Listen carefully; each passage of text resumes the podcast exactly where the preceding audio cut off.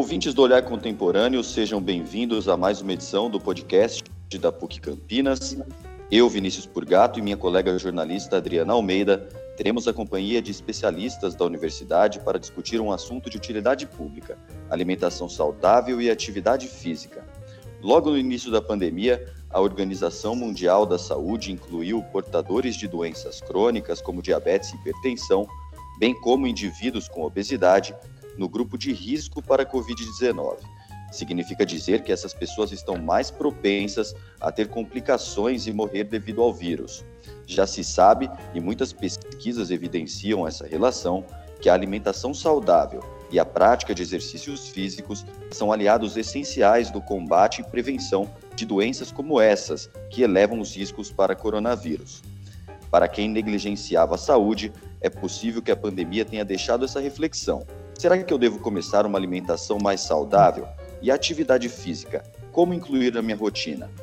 Apesar disso, tem sido comuns os relatos em redes sociais de indivíduos que estão ganhando peso durante a quarentena, seja pela impossibilidade de ir à academia, seja por compulsão alimentar para reduzir emoções negativas geradas no período de isolamento social.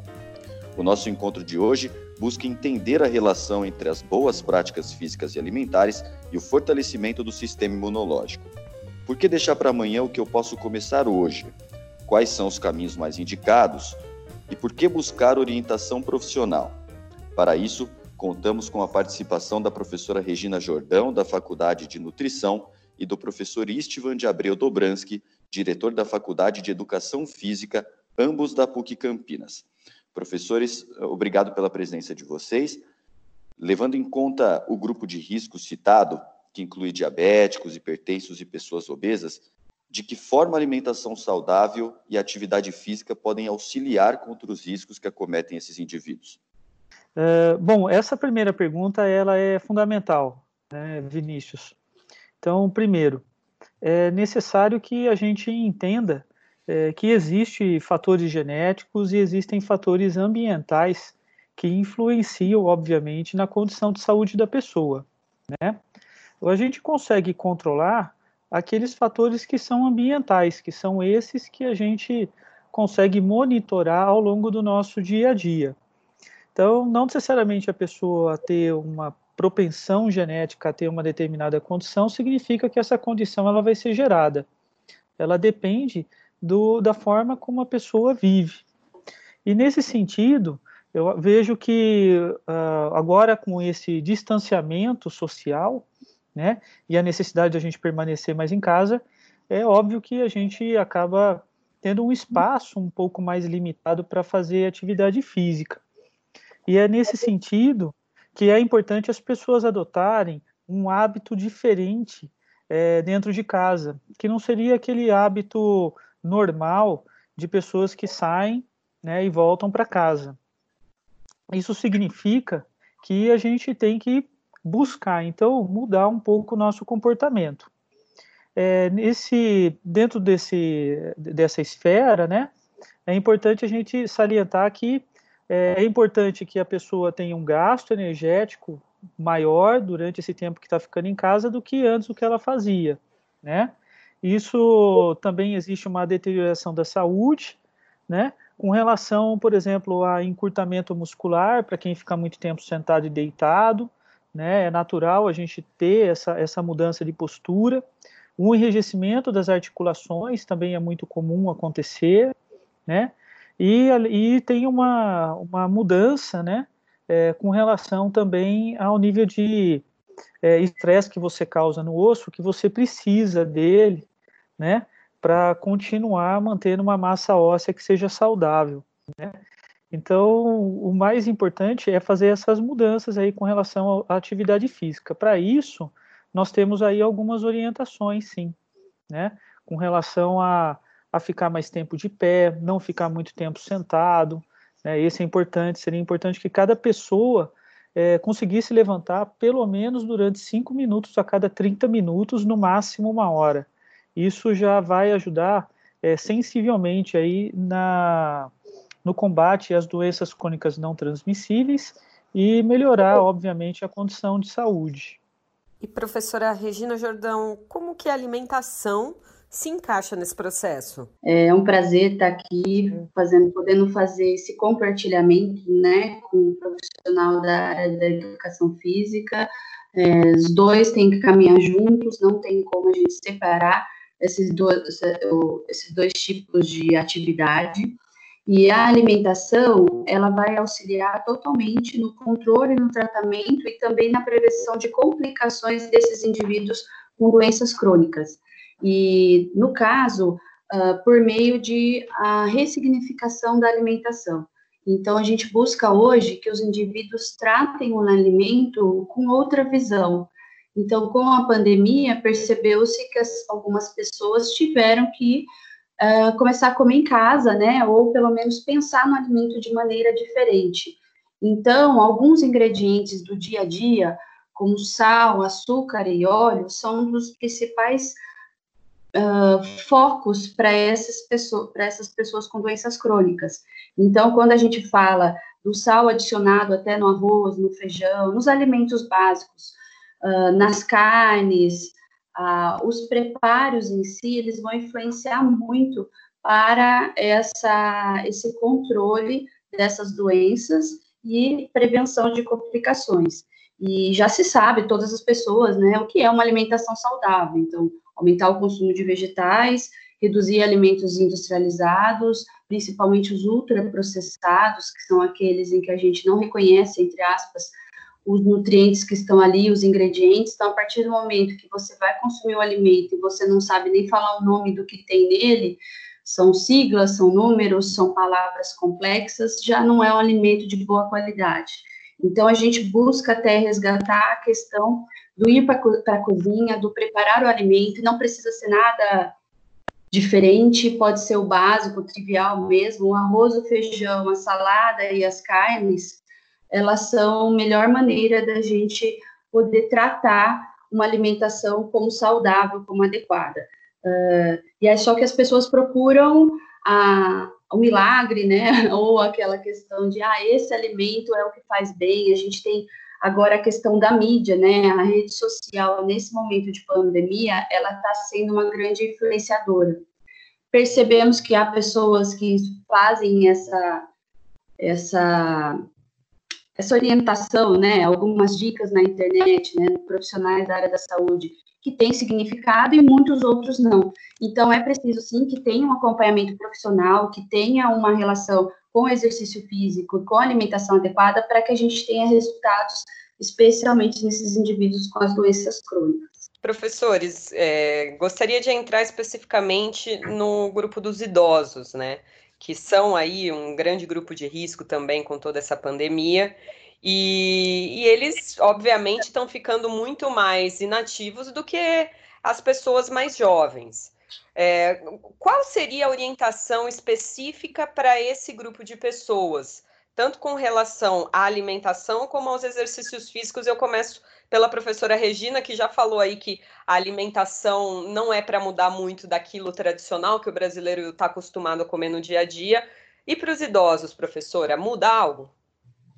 Para os idosos, o que a gente tem que se preocupar é que com o processo de envelhecimento, há sim alterações fisiológicas do metabolismo, em que a gente tem uma redução da absorção de alguns nutrientes, por alterações, por exemplo, no, na produção de ácido clorídrico do estômago, a, a questão de movimentação intestinal, então o movimento peristáltico ele fica mais lento, então as células intestinais acabam trabalhando de maneira um pouco mais uh, vamos dizer assim, mais lenta também, né? E a gente tem alguns nutrientes que ajudam na produção de anticorpos. Só que eu preciso refrisar aqui que não existe shot de imunidade milagroso, não existe que o própolis, o gengibre, o chá disso, o chá daquilo, eles não são ah, alimentos que sozinhos ou receitas que sozinhas vão aumentar a imunidade do indivíduo. A imunidade, ela é algo trabalhado a longo prazo. Então, o idoso ele já vem com isso de um aumento de risco a infecções por conta da diminuição da absorção de nutrientes e a deficiência na ingestão. Então, a gente sabe que muitos idosos até comem um prato muito bonito, uma grande quantidade de alimento, e acabam tendo uma anemia, acaba, acaba tendo alguma deficiência nutricional por conta dessa absorção. Então, a gente tem que tomar cuidado com alguns nutrientes específicos que vão ajudar, aliados a uma alimentação balanceada, a melhorar esse sistema imunológico. Então, por exemplo, o zinco, a vitamina C e a vitamina D. E a gente encontra a vitamina C praticamente em todos os vegetais. Então, a gente já conhece, né? Todo mundo já sabe, frutas cítricas, o brócolis é riquíssimo, couve, mamão, goiaba. Em relação à vitamina D, a gente tem a sardinha e o ovo, então são alimentos totalmente tradicionais, né, no nosso cardápio. E o zinco, que terá, estarão no cacau em pó, amendoim, gergelim, semente de abóbora. Então, quando a gente procura melhorar a ingestão desses, desses alimentos, dentre de outros exemplos também, a gente consegue proteger as nossas células de defesa contra os radicais livres. E, lógico, quanto mais colorida a alimentação desse idoso, mais nutrientes, mais vitaminas e sais minerais você vai estar tá, uh, auxiliando para que ele tenha essa melhora aí a longo prazo do metabolismo e uma redução aí de risco de infecções.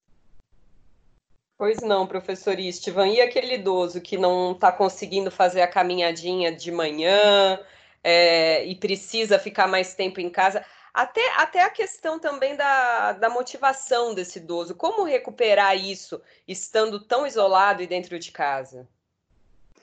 Olha, na verdade, a, as orientações para o idoso, eles vão também em, em direção daquelas pessoas que estão ficando mais tempo em casa, né? Com o idoso existe uma preocupação maior, porque é, muito tempo em casa, o idoso já tem uma perda natural é, com relação à força, é, começa a partir dos 30 anos, às vezes um pouco antes já essa diminuição de força, depende do que a pessoa faz de atividade física no dia a dia. E ela vai progredindo essa perda, e conforme a gente faz academia ou faz exercícios, você vai diminuindo essa probabilidade dessa perda é, de força, mas em algum momento ela vai ocorrer, é natural do corpo humano. Então, o primeiro ponto é a perda de força. O segundo ponto é o enrijecimento das articulações.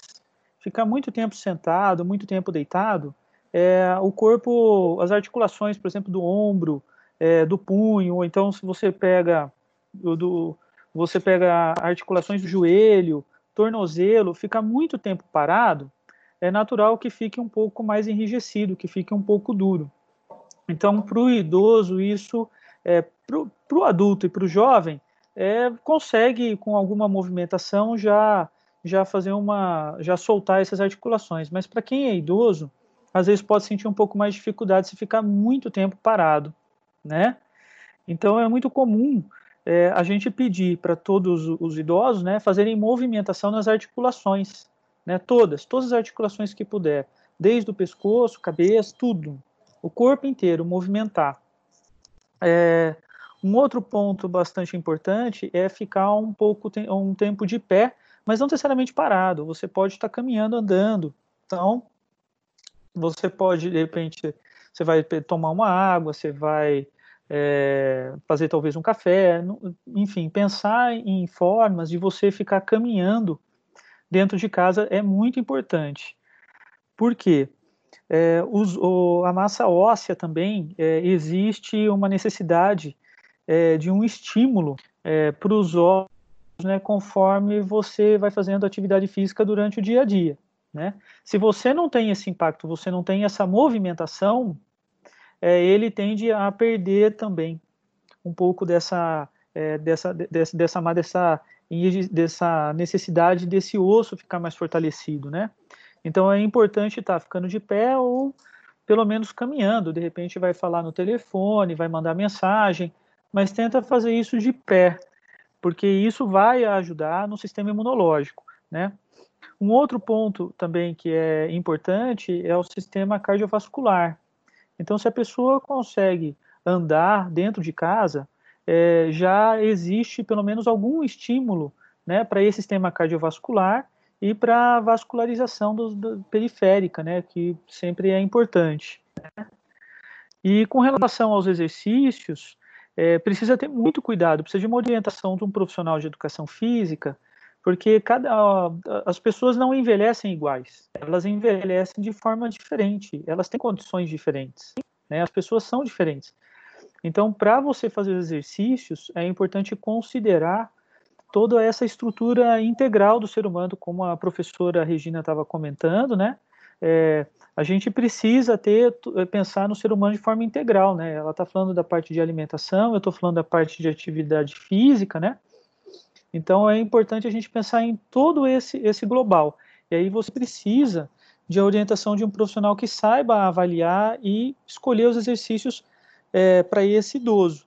Mas é importante é, frisar que é, as pessoas realmente são, são diferentes. Né? O tempo de tela, ficar muito tempo na frente da televisão, é, naturalmente você não vê o tempo passar, você acaba ficando sentado. Né? É, ficar no computador também, você naturalmente vai ficando sentado. E aí é, há uma, um encurtamento dos grupos musculares. O maior problema que a gente tem é o encurtamento dos músculos peitorais, que a pessoa ela vai tendo uma protusão de ombro, vai tendo uma rotação de ombro, né? Os ombros vão ficando para frente. E o segundo é um encurtamento é, dos posteriores de coxa, né? Então, a parte de trás da coxa, né? Então, você tem um encurtamento cada vez maior e quando você vai sentar, você nem consegue ficar ereto numa posição boa, porque você começou a ter esse encurtamento do, do posterior da coxa, principalmente, mas também vai acontecer do posterior da perna, né? Então, gastrocnêmio aqui atrás da, da, da perna, do, do, do joelho para baixo, né? É, também a musculatura toda da parte posterior do tronco, né? A parte de trás das costas começa a ficar tudo mais. É, em alguns músculos começa a alongar, em outros músculos começa a encurtar também, né? Então, é importante que faça alongamento. Nesse sentido, o alongamento para o idoso vai, também vai ser essencial para que ele evite de ter dores, né, já que ele não consegue sair de casa. Mas acho que basicamente, eu acho que são essas coisas. Então, a musculatura, osso, articulação e sistema cardiovascular. É, só para reforçar o quanto ele disse da avaliação do, na, na parte né, de educação física, da força e da massa muscular, a gente associa também a baixa ingestão de calorias, conforme né, você pode ver idosos acima de 70 anos, 80, eles costumam comer menos. E a gente chama isso de sarcopenia, né? E aí é preciso ter uma atenção maior com o fracionamento da dieta. Muitos idosos têm dificuldade de fazer os lanches intermediários, até por cultura, por hábito, e priorizar as proteínas. Então, os feijões, os grãos, né? Pode ser grão de bico, pode ser lentilha, pode ser soja, e os laticínios desnatados, que vão também dar fonte proteica, além das carnes. Então, é muito importante essa análise da força muscular, o exercício físico aliado aí a uma ingestão calórica e proteica adequada para o idoso. Só uma complementação até do que a, a professora Regina falou, que está correto, é isso mesmo, né? É, lembrando que nós estamos preocupados com o Covid, mas na verdade a, as pessoas podem pegar outros tipos de doença, né? Então, fazer a atividade física e ter uma boa alimentação não, não é só um combate ao Covid e às doenças crônicas não transmissíveis, né, como diabetes, obesidade, hipertensão arterial, né, essas condições todas, mas é a propensão de você ficar ter uma gripe ou você ter pegar algum tipo de outro vírus, ficar mais propenso a ficar doente. Então é importante lembrar que não existe só o Covid, né? Nós temos aí outras condições de, de, é, de vírus aí que a gente tem que tomar cuidado. A minha pergunta, professor, é justamente nesse sentido, porque a gente está falando bastante no contexto da pandemia, mas a professora Regina já tinha frisado numa resposta anterior que o sistema imunológico é algo que se fortalece ao longo do tempo, né? É, como é que vocês avaliam hoje a sociedade brasileira nesse sentido? Assim, é, podemos dizer que as pessoas estão cada vez mais preocupadas com a saúde ou ainda por alguma razão é, existe ainda uma, uma dificuldade dessas pessoas entenderem a importância de uma alimentação saudável, da prática do exercício físico. Como é que vocês têm sentido isso uh, nos últimos anos? Sei, eu vou é, falar na área da educação física. Olha, na verdade, nós temos aí um grupo bastante significativo que ainda não tem todas as informações com relação à, à atividade física, aos benefícios dela. Eu acho que o brasileiro ele sabe da importância da atividade física, mas não necessariamente ele sabe os efeitos do exercício físico. Por exemplo, como comentado hoje nas doenças crônicas não transmissíveis, que é o que a gente mais tem preocupação é com esse grupo, né? Que é quem tem essa propensão. E a, parte ambiental é o que a gente consegue controlar. E aí as pessoas precisam primeiro ter a conscientização. Então, um segundo ponto tem sido quais exercícios fazer. Essa é, é, tem sido a grande preocupação dos brasileiros hoje. Né? Por isso que eles vão atrás de internet, vão atrás é, de informações com amigos, vão atrás de academia. Não é porque necessariamente eles não têm consciência que tem uma, um outro grupo que tem a, esse grupo tem a consciência da importância da atividade física, mas não sabe exatamente o que fazer. Então eles vão atrás de aplicativo, eles vão atrás de é, da, da internet, né? O que eu tenho para sugerir, por exemplo, para esses grupos, né, é a utilização, às vezes, de alguns equipamentos, como, por exemplo, relógio, que tem alguns que contam o número de passos que você dá no seu dia a dia. Eles não necessariamente são precisos, eles não têm um, uma precisão muito acurada, mas eles servem como um ponto de referência e de motivação para a pessoa fazer atividade física no dia a dia. Esse tem ajudado, viu? Tem ajudado bastante. O pessoal às vezes fica até viciado no número de passos. Eles ficam contando, né? Hoje eu dei esse espaço, amanhã eu quero dar tanto. E aí as pessoas começam a se mexer mais, inclusive dentro de casa. Esse tem sido um ponto bem relevante, essa, é, esses equipamentos, né? Então, assim, a gente tem esses dois grupos, um grupo que sabe que é importante e precisa de orientação do que fazer, e aquele grupo que não sabe, né? O que eu tenho visto, assim, os idosos para cima dos 80 anos ainda precisam de muita informação, né? 75 precisa de mais informação. Quem tem por volta dos 50, 60 já tem essa informação. Os jovens estão muito parados. O índice de obesidade de jovens, de crianças e jovens, aumentou de forma alarmante aqui no Brasil. É uma questão de saúde pública já, com relação aos jovens. Então, esses precisam de um trabalho muito próximo, principalmente com a família como um todo, para ajudar, né? É, professor Estima, a questão do, da rede social, né, da busca por estratégias, tanto de atividade física quanto de alimentação, deu um boom agora, né, por questão de, do uso do, dos, das ferramentas virtuais, e eu acredito que, Vinícius, a gente tem os dois lados da alimentação, né, a questão do Covid trouxe muito à tona a parte de higiene dos alimentos, a questão de você clorar, então todo aquele procedimento de cuidar do alimento a hora que chega das compras, e isso também trouxe a versão da imunidade que a gente estava comentando agora. Então, qual que é o problema dos indivíduos em relação à alimentação?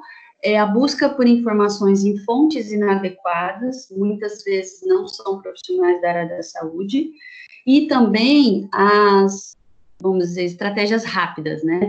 As pessoas buscam um alimento que já faça um milagre já, ou um produto específico. Então, os desenvolvimentos de produtos, as indústrias, elas aproveitam e adicionam aditivos ou elas elaboram produtos em que vão atender esse público. Muitas vezes acaba sim sendo positivo.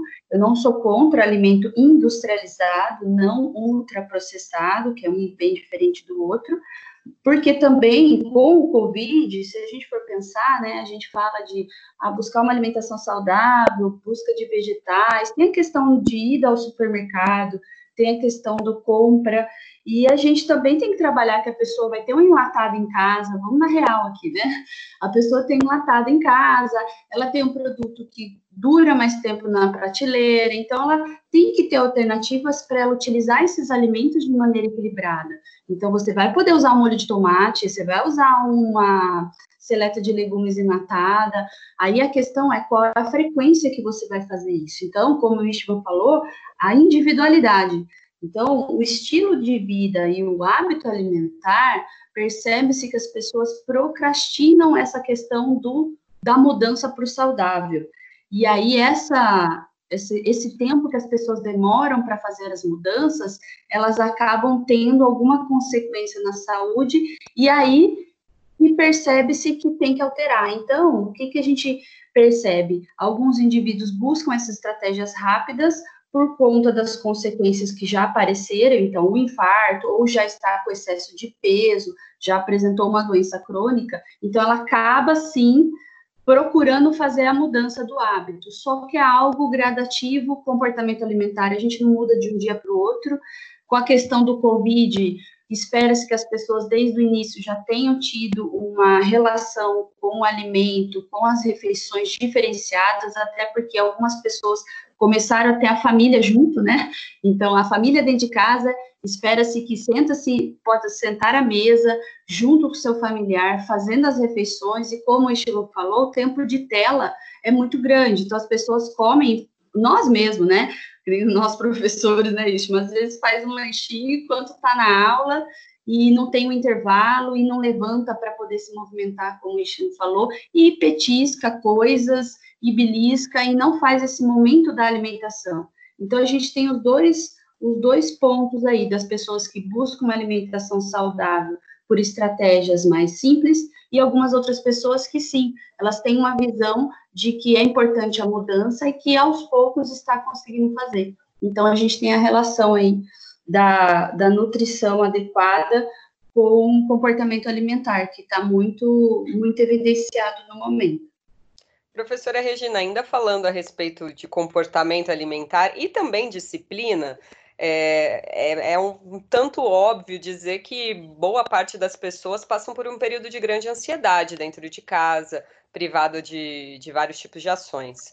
É, e a ansiedade a gente sabe que leva a um consumo maior de alimentos.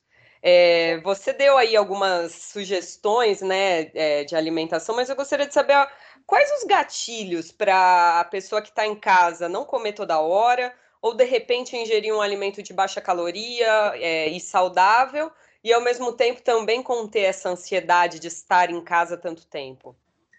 É, essa questão da, da disponibilidade de maior tempo para você buscar o alimento na geladeira, né? Você pegar no armário, que eu acho que isso faz uma diferença. Primeiro é você não ter os alimentos ultraprocessados tão disponíveis assim. Existem pessoas que até escondem no armário, fecha com chave, e eu já não concordo, porque você tem que ter o, a consciência do consumo daquele alimento. É a questão de eu vou comer chocolate agora, eu vou comer mas que você esteja consciente da quantidade, do horário que você está consumindo, da sua escolha na hora da compra. Então, é preciso primeiro que essa relação, né, do, da busca pela recompensa, ela esteja um pouco mais é, consciente. Então, a gente busca o alimento para a questão de bem-estar, para a questão de diminuição da ansiedade, sim. Uma coisa que eu queria associar, que é muito importante, é a falta de sono. A falta de sono também aumenta a fome e também aumenta no cérebro a necessidade de recompensa dessa desse alívio emocional por conta da alimentação. E o sono é importante para a questão biológica, né? Nosso organismo precisa se restabelecer todo o metabolismo quando a gente dorme, tá? E existem alguns nutrientes, Adriana, que são importantes para a gente auxiliar essas pessoas. Então, que eles fazem toda uma, uma alteração metabólica, por exemplo, de aumentar a serotonina ou de diminuir alguns ativadores do sistema nervoso central. Então, por exemplo, a gente tem a vitamina B6, o triptofano, os carboidratos. Onde que a gente tem esses alimentos? Grão de bico, banana, ovo, espinafre. A aveia, aveia, eu sou muito fã da aveia, que é um alimento fácil das pessoas introduzirem na alimentação. O custo é barato, não precisa procurar produtos de marca conhecidas e vai ajudar também na questão da saciedade. A partir do momento que você busca nos intervalos, né, tentar controlar os intervalos, o relógio é uma coisa interessante, quando a gente coloca alarme, né, no relógio ou no celular, para aquele horário ser o horário do seu lanchinho. Então, nesse tempo entre um lanchinho e outro, beber água. Então, deixa a garrafinha de água próximo e aí começa a tra trabalhar com o cérebro. A gente precisa conversar com a gente mesmo, né? Então, peraí, agora não é o momento.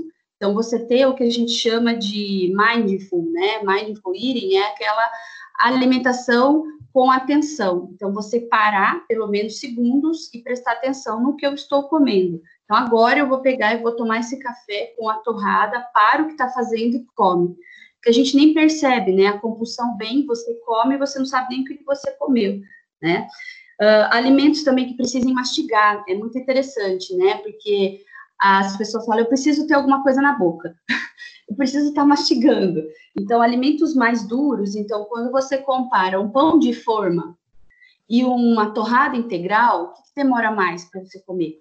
Uma torrada integral. Então, você vai mastigar mais e ela vai gerar uma saciedade maior. Aí, se você coloca um, uma margarina, manteiga, melhor é manteiga, mas a gente sabe que ela é muito mais cara. Então, uma margarina que seja, um queijo branco, ou até uma mussarela no máximo, aí depende muito da pessoa, a gente consegue também ter proteína junto, que vai segurar essa produção de açúcar, de glicose no sangue, que vai diminuir essa, essa aumentar essa saciedade, né? Só tomar cuidado que as pessoas acabam procurando petiscos no meio do dia, muitas vezes petiscos que têm sal, algumas coisas, por exemplo, salgadinhos prontos, bolacha recheada, então, voltando na primeira frase minha, se no seu armário tem todos esses alimentos ultraprocessados, todos esses, essa disponibilidade do alimento, você vai fazer, né? Eu brinco, você tem um refrigerante geladinho na geladeira, você vai abrir a geladeira, você vai consumir. Agora, se você abrir a geladeira e você vê um suco natural, você vê a laranja ali, você fala, bom, é o que eu tenho. Então, é tudo trabalhar a nossa, nossa cabeça, né? O comportamento alimentar nessa hora. Não é fácil, a gente fala, mas eu sei que não é fácil. É o indivíduo, na verdade, pensar na saúde dele. Cada vez mais com o Covid, a gente entende que a gente tem que cuidar da gente até para poder o outro estar protegido, né? Com isolamento, com todos esses cuidados de higiene, quando o indivíduo sai, quando sai para a rua, né? Então, essa questão da ansiedade, eu acho que isso pode ajudar. Também a gente tem os alimentos ricos em magnésio, que vão atuar, como eu disse, os inibidores do sistema nervoso central. Semente de abóbora é uma opção legal de petisco, porque você tem que ficar mastigando ela, dá um trabalhinho comer a semente de abóbora, né? Você pode comprar abóbora e secar ela no forno, não precisa comprar semente específica. O cacau em pó, os chás de camomila, erva doce, erva cedreira, de preferência sem adoçar, né? Trabalhar com essa questão aí do paladar e o cacau, o chocolate. O chocolate é até um capítulo à parte, né? Uh, até eu tinha conversado com o Ishan, o Ishan falou, assim, tem que falar de chocolate. o chocolate, ele é o alimento de recompensa mais consumido entre as mulheres, principalmente. E realmente, ele ajuda no bem-estar, realmente ele ajuda nessa sensação de alívio, de prazer, porém, é o chocolate 70%. É aquele que tem mais cacau. Então, se você puder consumir o chocolate acima de 40, já está ajudando. Então, ah, é, o, o sabor é muito amargo. Começa com chocolate 40%. Você pode colocar em frutas, você pode colocar em sobremesas, você troca a chocolatada em pó aos poucos com o cacau em, pé, em, pó ou o chocolate 70 e você vai tendo esses benefícios, desde que você controle as quantidades. Então, isso é muito importante, você ter ciência de que você está consumindo. É melhor você comer um tabletinho de chocolate, acima de 40%, de preferência 70%, todos os dias na hora do almoço, do que em algum momento chegar no final de semana e comer uma barra. Então, a gente tem essa questão do equilíbrio, Adriano. O professor Istivan, é, aproveitando que a gente entrou nessa questão é, de ansiedade, né, é, o quanto a atividade pode ajudar no controle da ansiedade, e eu também queria retomar um ponto que a professora Regina tinha falado anteriormente. Hoje em dia a gente está muito exposto em redes sociais, né, com informações, e muitas vezes as pessoas acabam seguindo orientações de pessoas sem nenhum conhecimento técnico, né? Uhum. É, com essa mudança que a gente tem visto a respeito das atividades físicas, né? Por força maior aí as academias precisaram se reinventar e muitos profissionais também passaram a oferecer é, orientação de forma online. Então, queria, claro, que o senhor complementasse a professora falando sobre a questão da ansiedade, mas também uhum. falasse sobre essa questão das atividades online, né? Essa é uma, essa é uma, uma modalidade que provavelmente chega para ficar, né? Mas quais cuidados as pessoas devem tomar também para seguir os exercícios da internet e, de repente, não acabar seguindo uma orientação aí que pode prejudicar ainda mais a saúde delas? Ah, ótimo. Então, até ia exatamente falar sobre, complementar a, a Regina, né?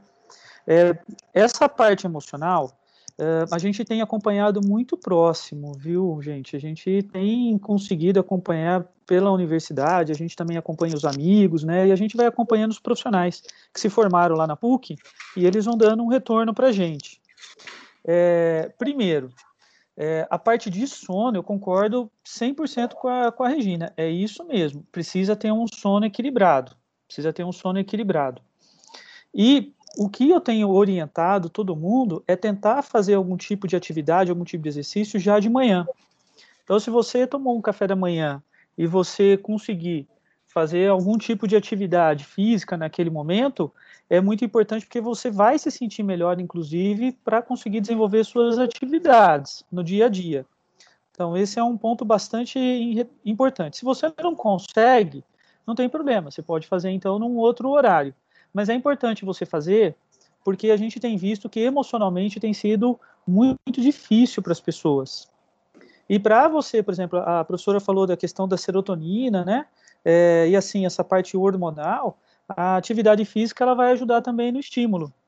Só que a gente tem uma limitação com relação às atividades, né? A gente, primeiro que a gente não conhece as pessoas, a gente não sabe em que condição ela está. Me perguntando quais são os exercícios que seria importante a pessoa fazer, e, no geral, o que a gente fala? Ó, nesse momento, alongamento é muito importante, parte de trás da coxa, parte posterior da coxa, né? Alongar glúteo, alongar a parte de baixo aqui na alongar a perna, a parte posterior da perna, né? Alongar o peitoral, bastante, alongar bastante o peitoral, os dedos são importantes também de alongar porque fica muito tempo digitando, né? Por exemplo, fazer exercícios de força, seria interessante fazer agachamento, agachamento tem vários. Tem o agachamento que é o, o, o comum que nós fazemos, com os pés um pouco afastados. Tem o agachamento sumô, que você vai afastar mais as pernas, né, deixar as pontas dos pés é, um pouco é, mais rotacionadas. Depois você vai, pode fazer esse agachamento. Você pode fazer o agachamento unilateral, que é colocar uma perna na frente da outra e fazer esse agachamento, né? É importante você fazer abdominal, porque vai te ajudar na postura enquanto você está sentado, tentar manter essa postura o máximo correta possível, porque naturalmente a gente vai perdendo a concentração da postura, vai prestando atenção no computador, para quem faz home office, né? E é, é, é, natural, né? A pessoa acaba começando a fazer uma. É, o tronco começa a, a, Você começa a fazer uma flexão de tronco, né? Assim como também a gente começa a colocar a cabeça mais para frente, fazer uma protusão, começa a ficar com colocando a cabeça mais para frente para buscar aí as informações no computador. Então, vai piorando mais ainda a, essa, essa postura. Então, por exemplo, longa, o abdominal te ajudaria nisso também, né? Você pode fazer o abdominal fazendo a flexão de tronco ou fazendo a prancha, né? Que você pode fazer no chão, tá certo? Só deixar confortável para o cotovelo, que é o chão muito duro, né? Ficar em cima de um tapete ou colocar um, uma toalha de repente no chão para que você possa apoiar para não sentir dor, né? Ficar a ideia é que você trabalhe o, grupo muscular, mas se você sentir dor no cotovelo, você não vai ficar na prancha, né? Uh, fazer exercícios é, relacionados, por exemplo, numa cadeira que dá para você fazer, por exemplo, tríceps, né? Você fica com as mãos em cima da cadeira, coloca, se afasta um pouquinho aí o seu tronco e você vai descer reto no chão para trabalhar tríceps, ou fazer flexão de braço, que nem é muito, não é exatamente muito interessante, porque senão vai causar mais ainda contração do grupo muscular do peitoral, né, que é justamente o que a gente quer alongar. Então, assim, tem muitos exercícios para fazer. O pessoal tem usado, Vinícius, elástico. Muita gente comprou elástico, muita gente comprou peso. A gente tem acompanhado um pouco isso, porque o pessoal tem se preocupado em fazer exercício, né? Só que não dá para você comprar um peso muito pesado, porque é, as pessoas, é, primeiro que para chegar pelo correio vai ser caro, né? Então, você colocar um peso, é, comprar pelo menos algum tipo de peso para você fazer exercícios, fica interessante. Então, os elásticos eu, eu diria que é uma boa alternativa para quem quer fazer exercício em casa, né? E, mas o principal ainda é fazer essa é, fazer é, é, é, ficar de pé, no mínimo ficar de pé durante 5 minutos a cada 30 minutos, ou no máximo, no máximo uma hora, né? E andar. Eu tenho orientado o pessoal para quem mora em apartamento, às vezes subir e descer a escada, é interessante, ou usar só um degrau da escada. Você sobe e desce como se estivesse fazendo step, também é interessante. Você pode fazer polichinelo, por exemplo, que vai aumentar o cardiovascular. Você pode pular corda se você quiser, né? Só que é difícil orientar dessa forma porque você não sabe, da, você não conhece a pessoa, né? Então, eu não sei se ela tem alguma dor na articulação, se ela tem algum tipo de lesão no ombro. Eu não sei se ela sente dor nas costas, né? Se ela tem uma hérnia. Então a gente vai tentando orientar, mas precisa ver a pessoa, precisa conhecer, precisa fazer avaliação. Então essa parte da internet ela é um pouco complicada, porque se a pessoa ela pode até olhar o outro fazendo correto, mas não necessariamente ela está fazendo correto. Ela não sabe, se ela não tem consciência corporal, ela não consegue. Então é precisa que ela tenha uma avaliação de um profissional para poder orientar, porque ela pode não estar tá machucada e começar a fazer exercício e se machucar aí fica pior ainda, né? E com essa parte emocional, Vinícius é, e Adriana, vocês que tinham perguntado, a gente tem visto assim, é muito diferente como o jovem tem tratado essa questão de ficar em casa, o adulto tem tratado e o idoso tem tratado. Tem sido diferente, não tem sido a mesma coisa não. O que eu oriento os pais é que eles fiquem de olho nos filhos e façam os filhos saírem é, do computador, sair do celular, ficar de pé, fazer algum tipo de atividade dentro de casa.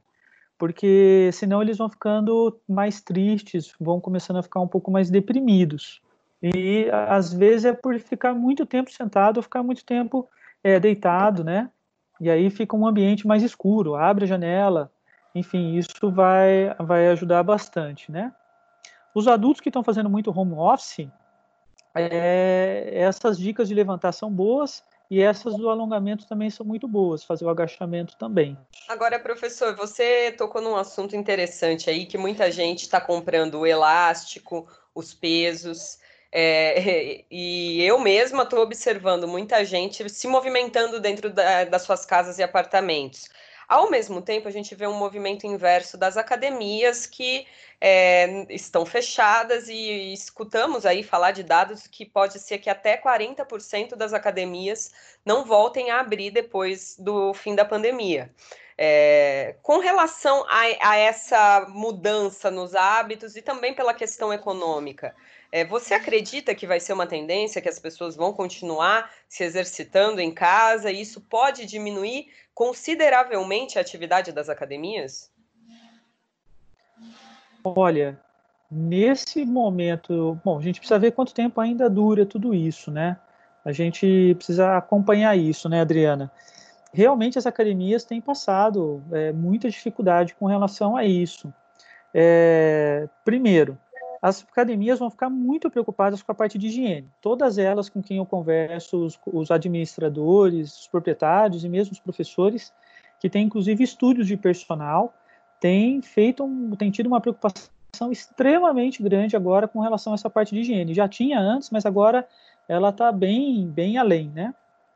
Uh, realmente o hábito das pessoas é, é, eu ainda tenho dúvida do quanto as pessoas vão fazer de atividade física. Em princípio, no começo, deve ser bastante. Precisa ver se isso perdura, né? Porque todo mundo vai querer sair desse espaço fechado. Mesmo na PUC, a gente está vendo. Como que a gente vai colocar esses alunos quando eles voltarem? Tem que colocar eles em lugares abertos, tem que colocar eles para sair realmente de, de casa, até porque eles precisam disso em termos emocionais, né? Então eu vejo assim, os, o pessoal tem comprado os equipamentos realmente, isso tem sido muito positivo. Os profissionais de educação física estão dando aula realmente online, só que por vídeo. Então, eles têm olhado o aluno para acompanhar e eles têm trabalhado com pequenos grupos também no vídeo, viu, Adriana? Então, antes ele dava aula só para um aluno, agora ele está com três alunos dando aula né? olhando esses alunos. É, tanto na parte de treinamento funcional, tem feito bastante isso, quanto tem feito também na área de pilates, pilates de solo, que também tem acontecido bastante. Uma outra, um, um outro, uma outra atividade que não é não é uma atividade física, mas ela faz parte, quando a gente trabalha na educação física, a meditação. A meditação também tem aumentado o número de pessoas realizando meditação, que você tem que começar devagar, né? Dois, três, cinco minutos, depois você passa para seis, sete, dez e vai chegando até conseguir fazer 20 minutos, meia hora, que é o recomendado, né? Esse tem sido um ponto bastante interessante para o equilíbrio emocional, porque daí se você tem um equilíbrio é, mental com a meditação, obviamente você vai se concentrar, inclusive, na atividade física e na alimentação. Você acaba, acaba tendo um desdobramento, né? ele reverbera em outras áreas, em outras situações, em outras atividades do, do, do dia a dia. Né? Então, eu vejo assim que as academias é, realmente estão passando uma dificuldade muito grande, mas isso deve ser revertido, mas vai levar um tempo, viu, Adriana? porque essa perda foi muito grande agora no começo. Então, para voltar às academias, as pessoas primeiro vão voltar é, economicamente a organizar o seu dia a dia, para depois investirem um pouco mais nisso. Mas quem está podendo agora investir está comprando, está comprando, inclusive esteira e bicicleta. Ainda também falando de questão econômica, professora Regina, é, e, e, entrando, é, eu pelo menos estou observando, e meus familiares, pessoas que conversamos, é que a conta do supermercado aumentou, se a, se a do combustível diminuiu, a do supermercado aumentou, e a gente observa aí é, a, a, alguma inflação de produtos, por exemplo, agora é a do leite, né? Que, que aumentou é, consideravelmente nesse período de quarentena. É, eu queria saber de você é, quais seriam as alternativas para conseguir, e se é realmente possível, é, diminuir a conta do supermercado estando tanto tempo em casa, e especificamente sobre a situação do leite, que é, na minha concepção não existe tanto substituto. Qual, o que você consideraria aí um substituto para o leite para conseguir driblar essa inflação? Certo, é isso mesmo. O supermercado ficou mesmo uma compra maior, acho que até pela questão da ansiedade, compulsão, as escolhas também acabam mudando na hora da compra, né? E acho que o primeiro ponto chama-se planejamento. Tudo na vida a gente tem que se organizar. E esse é um dos principais momentos para a gente fazer isso em relação à nossa alimentação. A partir do que você para e pensa, Pode ser num domingo, num sábado, que eu sei que é um pouco mais tranquilo para algumas pessoas. Você fala o que eu gostaria de comer durante a semana. Então, você pode montar, escrever alguns preparos, não precisa ser necessariamente a receita, mas seria interessante se você já souber um pouco do preparo, o que você vai fazer de segunda a domingo. A partir do momento que você tem essa ideia dos preparos, já te ajuda na seleção dos alimentos. Então, você vai lá na geladeira, vai na dispensa, olha o que já tem, Olha que muitas vezes a gente compra em maior quantidade aqueles não perecíveis. Então, como que eu vou usar esses alimentos e quantas vezes eu vou poder sair, né? Ou fazer a compra pela internet. Então, esse é o primeiro passo, você fazer uma lista de compras. Segundo, é você, na hora que chega os alimentos, além da higiene, a questão do álcool, tudo, você procurar os que são perecíveis, então os vegetais principalmente, que todo mundo diz, né? A alimentação saudável é cara.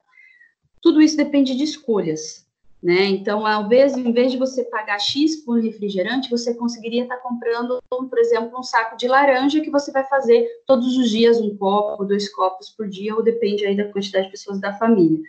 E aí você, nessa higiene, na hora que chega o alimento, então quando a gente fala dos vegetais, todo mundo já está sabendo, né? Lavar os vegetais, os folhosos. Quando você guarda esses vegetais secos, eles duram mais tempo na geladeira. Quando a gente fala de legumes, existe uma técnica chamada branqueamento.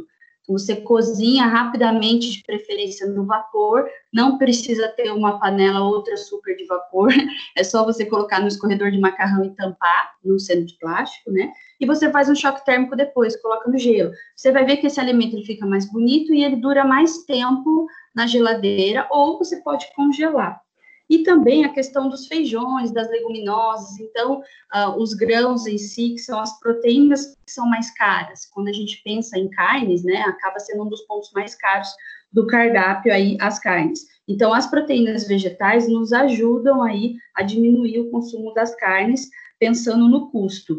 E quando você deixa, por exemplo, o feijão de molho de 8 a 12 horas de um dia para o outro, geralmente, ele vai duplicar a quantidade. Ainda se você colocar legumes no meio, vai triplicar. Então você tem um rendimento bom aí para diminuir o gasto. Você também diminui quando a gente deixa de molho, diminui o uso do gás de cozinha, porque também tem um custo alto, né, dentro da, da, dos nossos preparos. E também tem a questão de buscar os alimentos da safra. É só você ver, né? Ah, nessa época o que a gente percebe? Tem muita mexerica, tem os alimentos que vai, vai entrar agora: milho, cenoura, abóbora, couve, agrião, kiwi, o abacate, que é extremamente saudável, só tem que tomar cuidado com a quantidade, né? E aí você aproveita dentro da, dos seus, da sua programação para fazer tortas, para você fazer até compotas, né? Depende do indivíduo aí se pode ou não, se é diabético, a gente já tem que descartar aí as compotas aí. Uh, purês, bolos, vitaminas. Então, você fazer preparos em que você aproveite aquele alimento. Então, um dia sobrou o legume cozido, no outro dia você coloca no arroz, ou você faz uma torta de legumes. Então, tentar ao máximo aproveitar esses alimentos. E na questão do leite, a gente tem os derivados do leite, que são substitutos, pensando em manter aí essa linha dos derivados. Então, a gente tem os queijos e a gente tem aquela regra, não 100%, mas que a gente pode seguir, que quanto mais amarelo o queijo, mais gordura ruim ele tem. Então, entre um cheddar e uma mussarela, fique na mussarela. e queijos brancos também.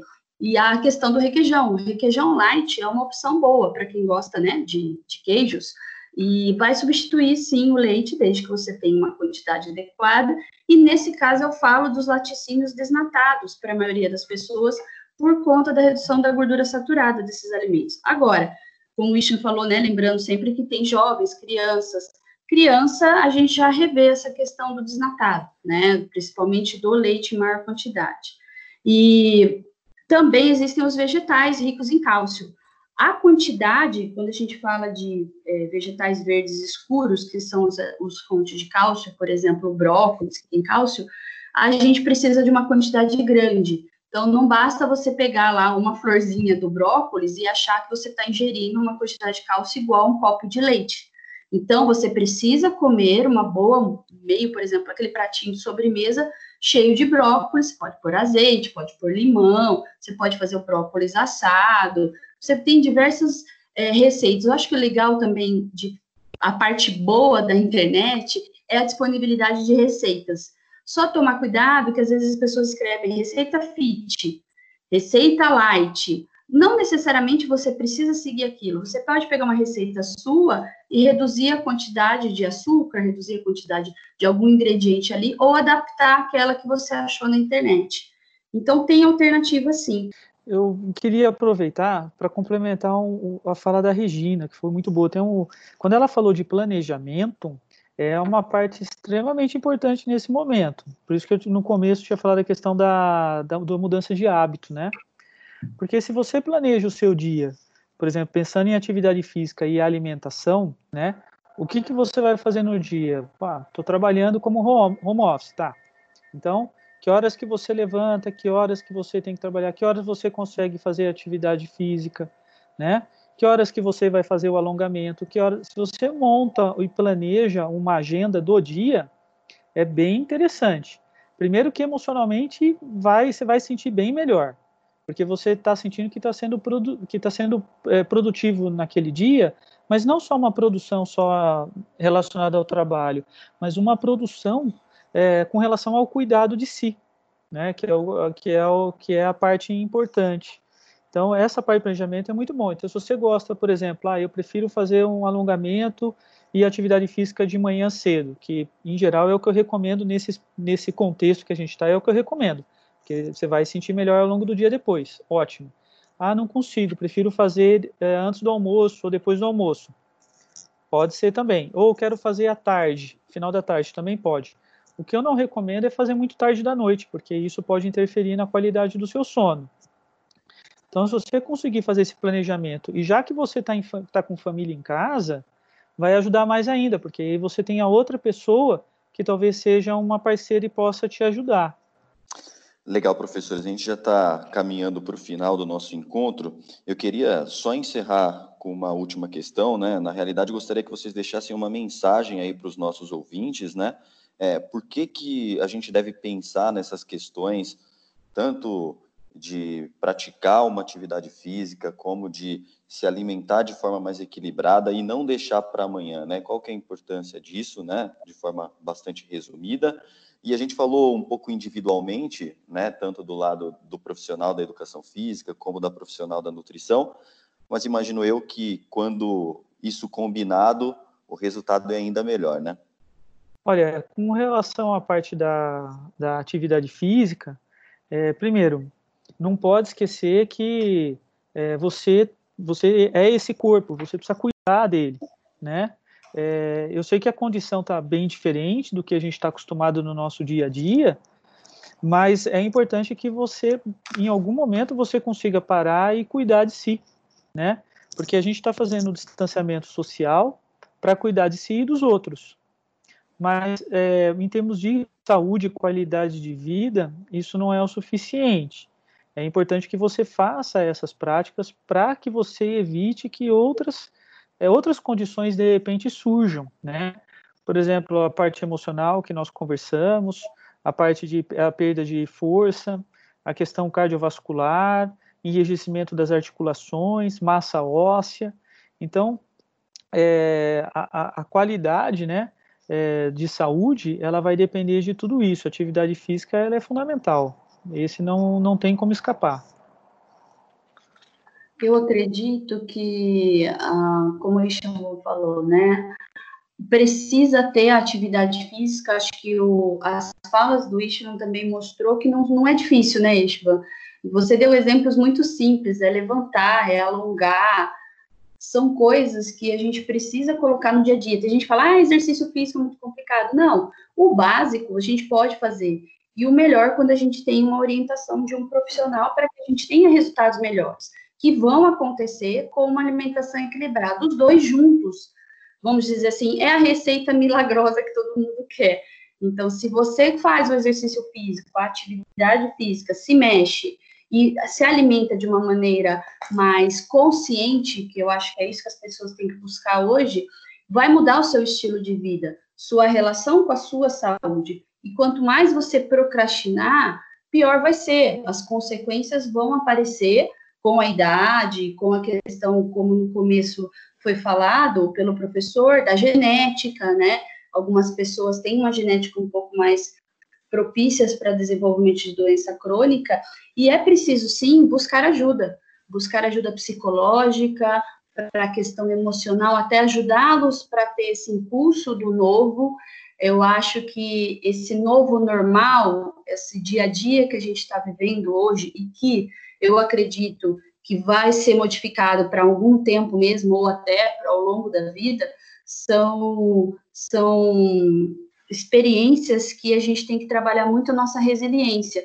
Então, essa adaptação ao se mexer, ao se controlar, a questão do planejamento, da organização, vai ter que ser levado ao longo da nossa vida e vai ser uma coisa muito positiva. Tudo a gente tem que tirar o lado bom, não só o lado ruim. E a alimentação, eu acho que voltar a atenção para o alimento e para o próprio corpo é muito importante nessa hora. Então, preocupar-se com você mesmo, né? Você se olhar no espelho, você identificar as suas fragilidades e sua força e pensar nesses dois duas vertentes, né? No exercício físico e na alimentação. Isso significa saúde, saúde e bem-estar. Questão espiritual, acho que tem que juntar tudo, né? Nós somos um ser integral, a gente não tem essas separações. Então, é, o que vocês puderem buscar de profissionais para ter uma orientação adequada em todas essas áreas, vai ajudar na individualidade, que eu acho que isso é muito importante. Legal, então é isso. A gente chega ao final de mais uma edição do podcast da PUC Campinas. Quero agradecer mais uma vez a participação da professora Regina Jordão e Istvan de Abreu Dobranski, das Faculdades de Nutrição e Educação Física da PUC Campinas, que trouxeram dicas valiosas para que a gente comece a pensar com mais carinho na nossa saúde. Sejam sempre bem-vindos a esse espaço, professores. Muito obrigada a oportunidade. Agradeço também, viu, Vinícius? Obrigado, viu, Adriana? Obrigado. Essa e outras edições do Olhar Contemporâneo podem ser acessadas pelo site www.puc-campinas.edu.br podcast e pelo Spotify. A vocês ouvintes, obrigado pela companhia. Fiquem todos bem e até a próxima. Tchau!